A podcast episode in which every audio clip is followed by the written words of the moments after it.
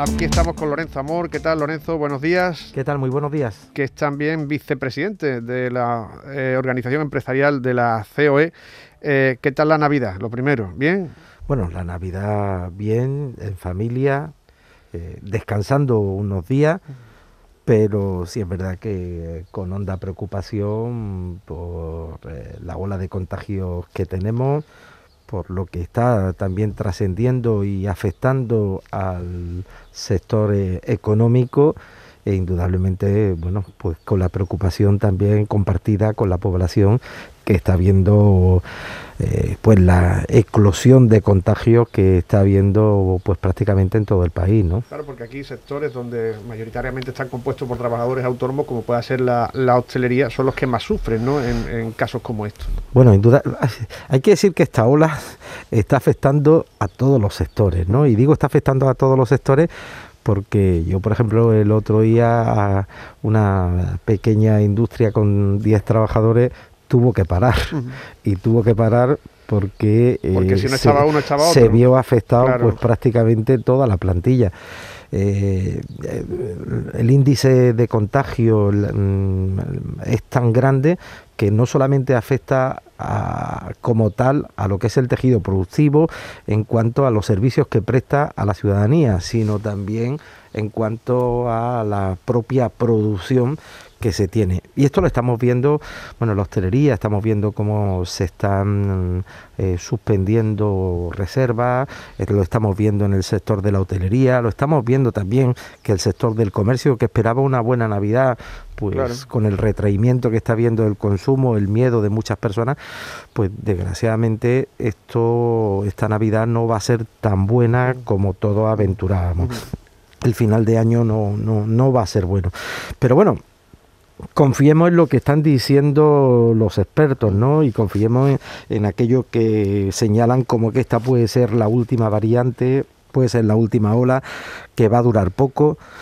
También, eh, bueno, con la alegría, entre comillas, de ver que el número de hospitalizaciones y de eh, personas en UCI, pues no está siendo mm, tan elevada como fue el pasado año y que para muchas personas que conocemos y que estamos viendo cómo están pasando esta variante, pues es algo un resfriado un poquito más agravado, ¿no? Y esperemos que esto siga así pero se corte cuanto antes. Usted fue rey mago, ¿no? En Jerez, ¿no? Yo fui rey mago en Jerez, sí. Eso es, eso es otra que tienen los ayuntamientos o las entidades que organizan las cabalgatas, ¿no? ¿Qué hacer con las cabalgatas? Bueno, eh, la verdad que es un problema, ¿no? Es un problema. Fíjate que yo el año pasado, yo fui rey mago en Jerez en el año 2014, pero tuve que volver a hacerlo el pasado año, porque eh, todos aquellos que lo fuimos en los últimos 10 años, tuvimos que volver a encarnar la figura para lo que fueron las, cabalgatas, las cabalgatas estáticas que en diferentes sitios pues los niños y las familias podían ir a visitar los Reyes Magos. Y yo creo que este año ya no da tiempo, ¿no? No da tiempo a esas cabalgatas estáticas, pero sí me consta que tienen un problema muchos ayuntamientos porque el, el Día de Reyes, queramos o no queramos, por muy amplios que sean los espacios, estamos hablando de niños, estamos hablando de mucha gente en la calle. ¿Qué rey fue, por curiosidad? Melchor. Ah, Melchor, ¿no? Ese es el más veterano, ¿no? Sí, bueno, bueno. Una cosa, eh, Lorenzo, esta mañana es cuando, y ya nos metemos dentro de la actualidad, es cuando en el Palacio de la Moncloa estaba convocada la, famosa foto de la firma de la reforma laboral a la que dice que no irá su presidente, Garamendi. No, a ver, eh, no hay acto de firma, es decir, no se ha convocado. Eh, ni para hoy, ni para mañana, ni para las próximas semanas. A ver, nosotros lo que hemos dicho claramente es que primero hay que ver qué texto se lleva al Consejo de Ministros, porque ayer por la noche todavía se estaba perfilando lo que es el articulado completo que va al Consejo de Ministros. Eh, uno no se va a hacer una foto sin firmando algo sin saber lo que sin firma. saber lo que firma. Dos, eh, eh, teniendo en cuenta que bueno la línea maestra del acuerdo lo han aprobado las ejecutivas tanto de COS PYME como de los sindicatos. Pero siempre lo hemos dicho, en materia laboral, una coma o una proposición puede variarte la interpretación de lo que es una frase. Dos, porque no sabemos qué va a pasar con la reforma laboral en el trámite parlamentario. Ya estamos viendo muchos partidos políticos que, eh, bueno, pues no están de acuerdo en el acuerdo que hemos firmado y lo que contiene ese acuerdo.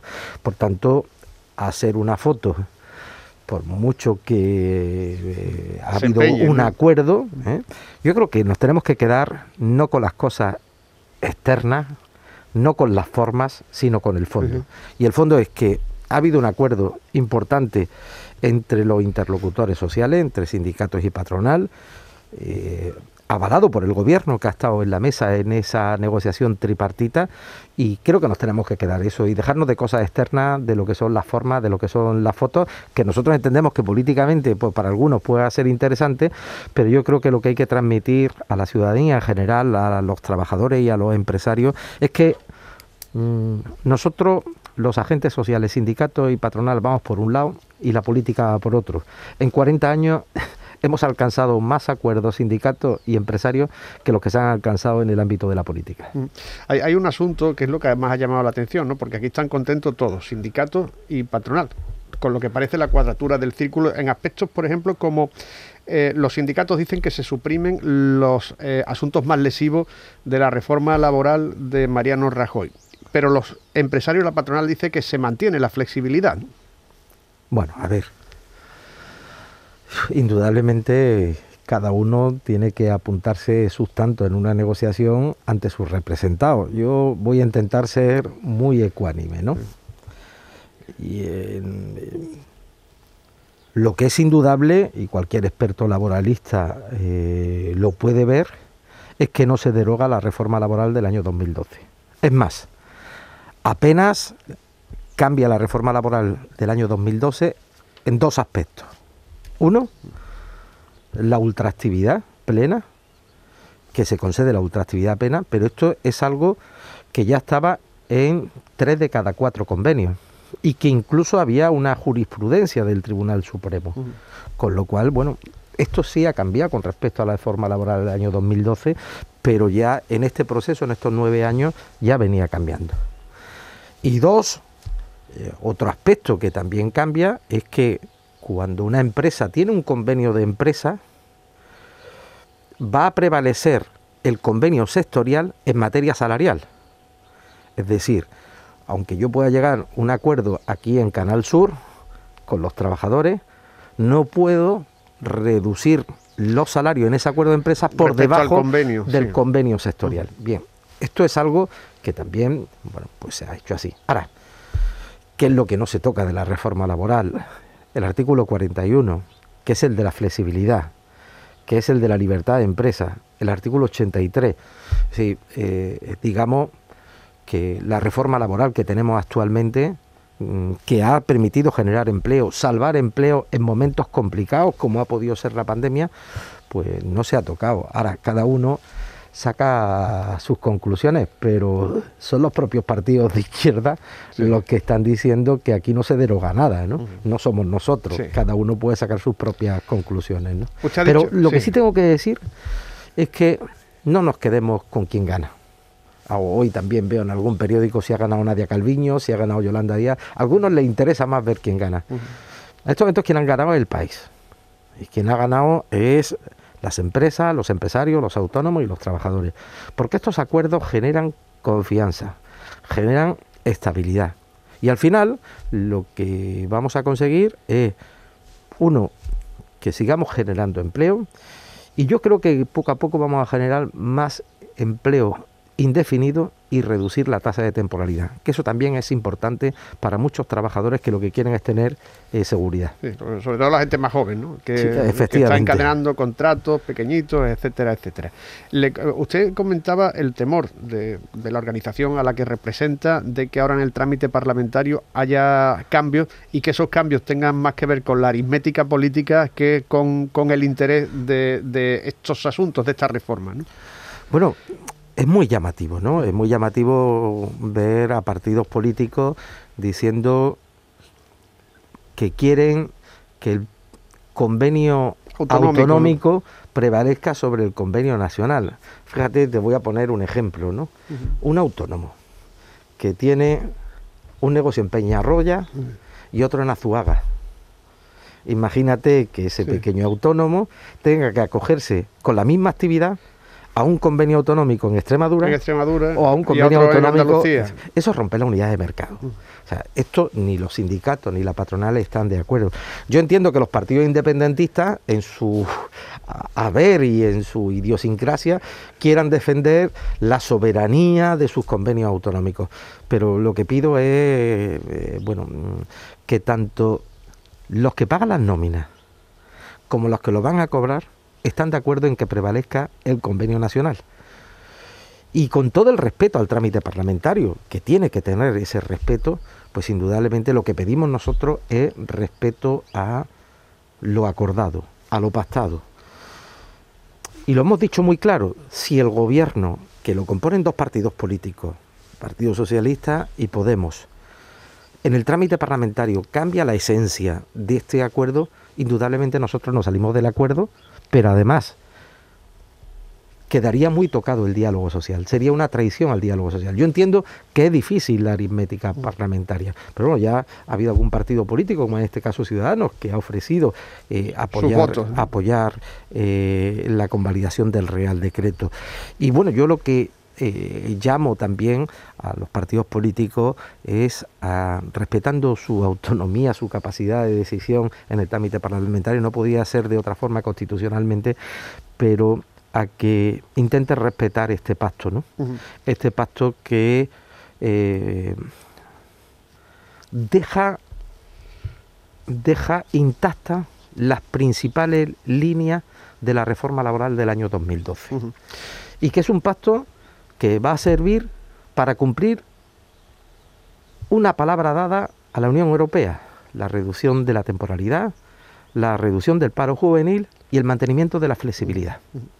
El, Partido Popular a nivel nacional ha estado como arisco a, a, este proceso. Es más, han dicho que en el Congreso de los Diputados van a votar en contra. Bueno, eh, yo lo que le trasladaría al Partido Popular es que, eh, respetando la decisión que, puedan tomar, si le digo que tanto los representantes de los autónomos, ENATA, los representantes de las pymes, SEPYME, y los representantes de todo el tejido empresarial, COE, han estado ahí. Han estado ahí, que recuerde el Partido Popular nuestras propias declaraciones, las de COE, donde cuando nos presentaron la primera propuesta decíamos que era una propuesta intervencionista mm, con ideología y marxista. ¿A cómo ha terminado? Preservando la reforma laboral del año 2012, que vuelvo a insistir, apenas ha cambiado. Ha cambiado en un 5%. Es más, se ha cambiado más aspectos de la reforma laboral de Zapatero del año 2010 que de la reforma laboral de, Rajoy. del año 2012. Entonces, yo entiendo que cada uno tiene que jugar con su aritmética política y sus intereses políticos. Nosotros no estamos en política, pero sí es importante resaltar que nosotros dijimos que íbamos a acordar todo aquello que fuera bueno para el país. Y en estos momentos lo que hemos acordado es bueno para el país. Yo entiendo que haya eh, partidos políticos, haya incluso eh, personas que piensen que teníamos que haber llegado más lejos y haber aumentado en la flexibilidad. Pero no olviden una cosa, una negociación son dos partes. También los sindicatos les hubiera gustado otras pues, cosas. Otras cosas, volver al despido de 45 días. Pero al final lo que se ha acordado es un acuerdo equilibrado. Equilibrado. Pero nadie puede imponer porque si no, no hay acuerdo. Y yo, insisto, creo que en estos momentos hay que recuperar esos grandes consensos del 78. Y yo invito a los partidos políticos a recuperar esos consensos del año 78. A veces hay que pensar más en España y sus ciudadanos que los intereses políticos intereses electorales. Y lo digo en general, en todos los ámbitos. Los años de la transición, los años de los pactos de la Moncloa, que fue el gran acuerdo que, se firmaron los empresarios y los sindicatos. Es que estamos recuperando este gran acuerdo en materia laboral, no viene sino a rememorar esos pactos de la Moncloa del año 78, ¿no? Y ¿verdad? yo me encantaría, ¿no?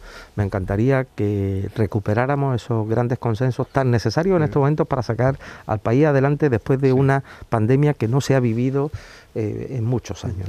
Una cosa más, Lorenzo, estamos hablando con Lorenzo Amor, el presidente de la Federación de Trabajadores de Autónomos y vicepresidente de la COE.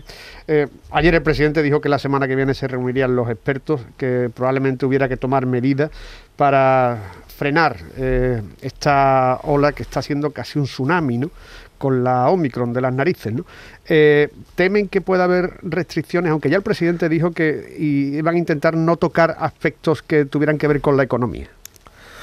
Bueno, a ver, estaba comentando antes con los compañeros, todos miramos alrededor ahora mismo y sabemos, tenemos a alguien quien no tiene un amigo infectado no tiene amigos. No, tiene, amigos. Todos tenemos a alguien ¿no? que, que, está contagiado en estos momentos. Pero tenemos la tranquilidad que está en casa, que está confinado, que tiene un resfriado, algunos más fuerte con tos y fiebre, pero no tenemos, por lo menos yo en mi caso, que alrededor tengo 30, 40... Ingresos hospitalarios. No, hay ingreso hospitalario. Entonces, a ver, sí tenemos que tener en cuenta que tenemos que ser cuidadosos, que tenemos que eh, vigilar y cuidarnos para cuidar a los demás, pero indiscutiblemente, si los expertos ya nos están diciendo que esto puede remitir para el 15 de enero, que nos están advirtiendo que se va a disparar la incidencia y que hay sitios donde puede llegar hasta 4.000 por cada 100.000 eh, habitantes. Yo lo que pido es prudencia a, nuestros dirigentes, ¿no? Eh, pido prudencia, en el sentido de que, mm, hombre, eh, tomemos las limitaciones que tengamos que tomar, sobre todo en aquellos sitios donde podamos ver que puede haber esa explosión de contagio, pero tengamos en cuenta que la gente está cansada la gente está cansada. En estos momentos, aunque tengamos ingresos hospitalarios, gente en UCI, mm, ni mucho menos estamos hablando con, la, con lo que ha pasado de la violencia, por ejemplo, de la tercera ola, Y por tanto, y por tanto, volver a restricciones en la hostelería, volver a restricciones de toques de queda, creo que no toca en estos momentos aunque hay comunidades, eh, como por ejemplo Cataluña o las comunidades del norte. Pero bueno, yo creo que cada uno puede tomar. También había comunidades antes que tomaron restricciones, Madrid no las tomó y hemos visto que el COVID ha pasado en todos sitios, pues prácticamente por igual. Yo he visto comunidades autónomas, como es el caso de Navarra en estos momentos, con restricciones en la hostelería y son los que tienen la incidencia más elevada. Y llevan ya pues prácticamente eh, casi dos semanas con restricciones en la hostelería. Y tiene casi el triple de incidencia que Andalucía. Por eso, eh, que alguien me explique, que alguien me explique qué eh, significa tener restricciones en la hostelería cuando puedo poner ejemplo Navarra como puedo poner el ejemplo de otras comunidades autónomas que teniendo restricciones en la hostelería las incidencias han sido más elevadas eh, que en cualquier sitio. Fíjese, cuando uno ve lo que está pasando ahora, se acuerda de, por ejemplo, febrero del año pasado, que cerraban los establecimientos a las 6 de la tarde. Sí, efectivamente. Que teníamos toque de queda a las 10 de la noche. Pero yo, yo en esto quiero mandarle a, los ciudadanos que nos están escuchando andaluces eh, eh, tranquilidad, que esto va a pasar, que vamos a tener una primavera como la del año pasado, ¿eh? que vamos a tener también un verano, un verano como el del año pasado y espero posible con y, espero que mejor sin estado de alarma ¿eh? y bueno eh, yo confío que tengamos feria, que tengamos rocío y que tengamos un verano mm. tranquilito, ¿no? Pero sí es verdad que, mientras que esto tenemos que ser cuidadosos todos, ¿no? Lorenzo Amor, presidente de los autónomos, perdón, vicepresidente de la COE, muchas gracias por estar aquí. Pues muchas gracias y feliz, feliz año. nuevo, ¿eh? que a ver si el año 22 viene como un año normal. Eso, eso esperemos, mucha salud para todos. Un saludo. Muchas gracias.